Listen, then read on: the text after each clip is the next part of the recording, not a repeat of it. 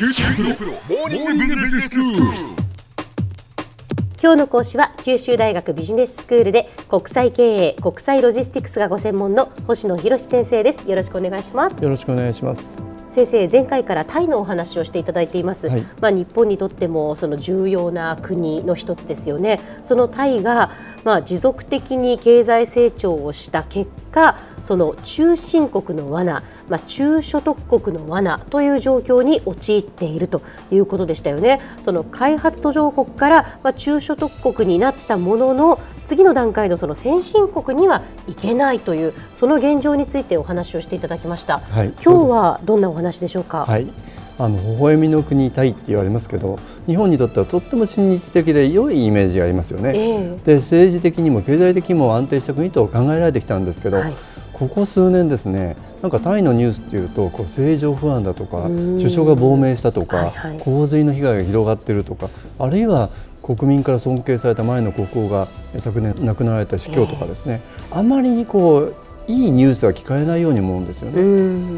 うんで日本は40年間にわたってタイの最大の投資国であって日本企業は製造業を中心にタイに積極的に進出してきたわけですよね。はい、で先月もあのタイに進出する安川電機だとか、ええ。日産自動車の現地法人あの訪問させていただいたんですけれども、はい。まあ、日本の自動車メーカーはタイを関税車の一大海外輸出拠点として位置づけていますし、まあ、そのためにそのえロボットですよね安川電機の作るロボットというものが現地で拠点を置かれているわけです。うんただそうなってきた結果1人当たり GDP が5900ドルっていうタイはもう開発途上国じゃないわけですよねえ。ええまさに中所得国であって製造コストの低さをですね狙って進出する国ではないってことなんですよね。もう成長した結果のそのジレンマですよね。その通りですよね。えあのとってもあの微妙な位置にあると思うんですよね。えはい、あの毎年世界経済フォーラム WEF がですね出される国際競争力ランキングという調査報告があるんですけれども、うんこれでちょっとあのタイの現状分析を見てみたいと思います。はい、あのタイはこの WEF の調査対象の140カ国の中であの国際競争力において32位にランクされてるんですね。これ見ると、まあ、世界でもある程度国際競争力がある国っていうふうに考えられますよね。そうですね。そうなんです。その強みとしては、まあ、経済環境だとかえ国民の初等教育のレベルが非常に高く評価されてるんですね。はい、一方でイノベーション、えーあるいは高等教育は弱点として指摘されてるんですよね。は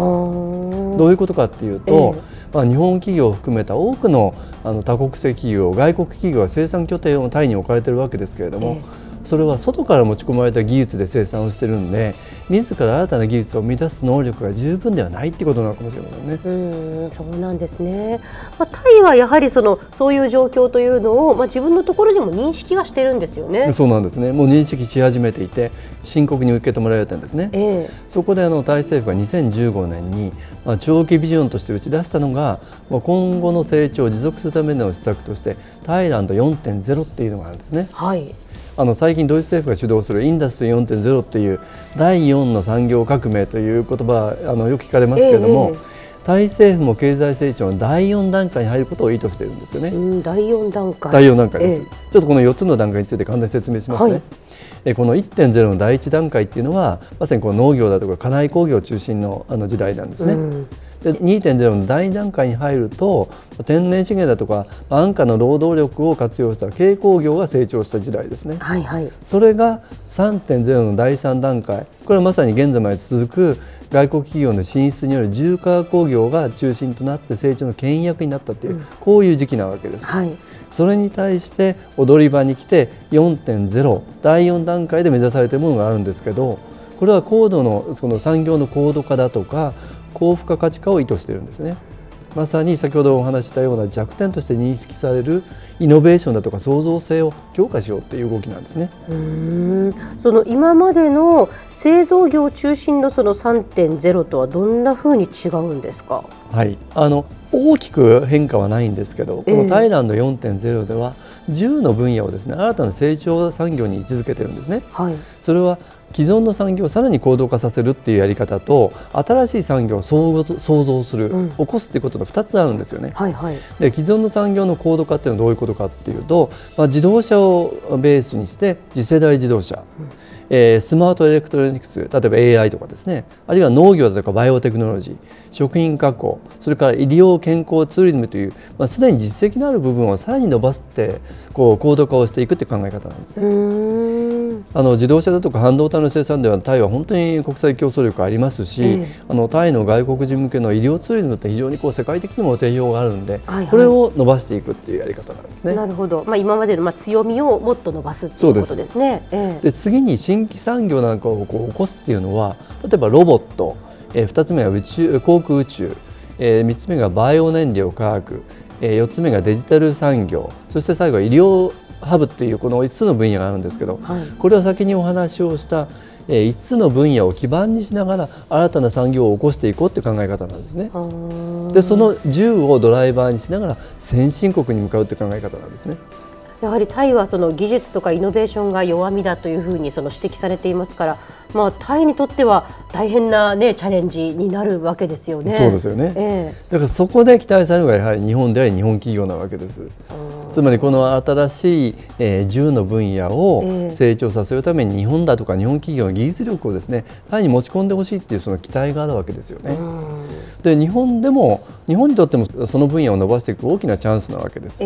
ですからこの就航130年っていうこの機会にえー、日本とタイの関係って今までも緊密でしたし、はい、さらに緊密化させていきたいというこの重要なパートナーである再認識の機会だったように思うんですよね。なるほどということはその、まあ、今までのその日本とそのタイの関わり方からまたちょっとずつこう形を変えながら、はい、それでもやはりその有効な緊密な関係をやっぱ築いていこうっていうことなんですね。その通りですね、えー、では先生今日のまとめをお願いします。はい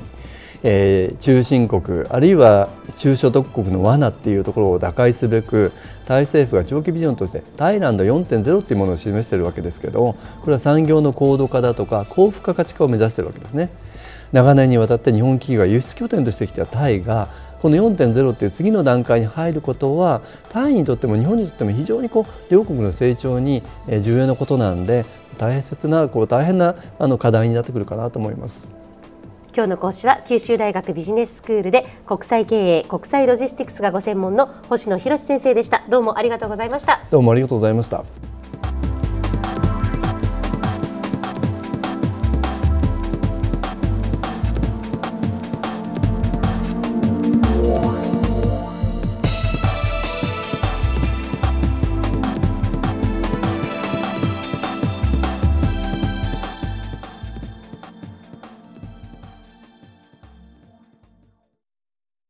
QT PRO は通信ネットワーク、セキュリティ、クラウドなど QT ネットがお届けする ICT サービスです。九州中に展開した光ファイバー網を基盤に一番身近なビジネスパートナーとして九州の企業自治体の皆様をサポートします。詳しくは QT プロで検索を。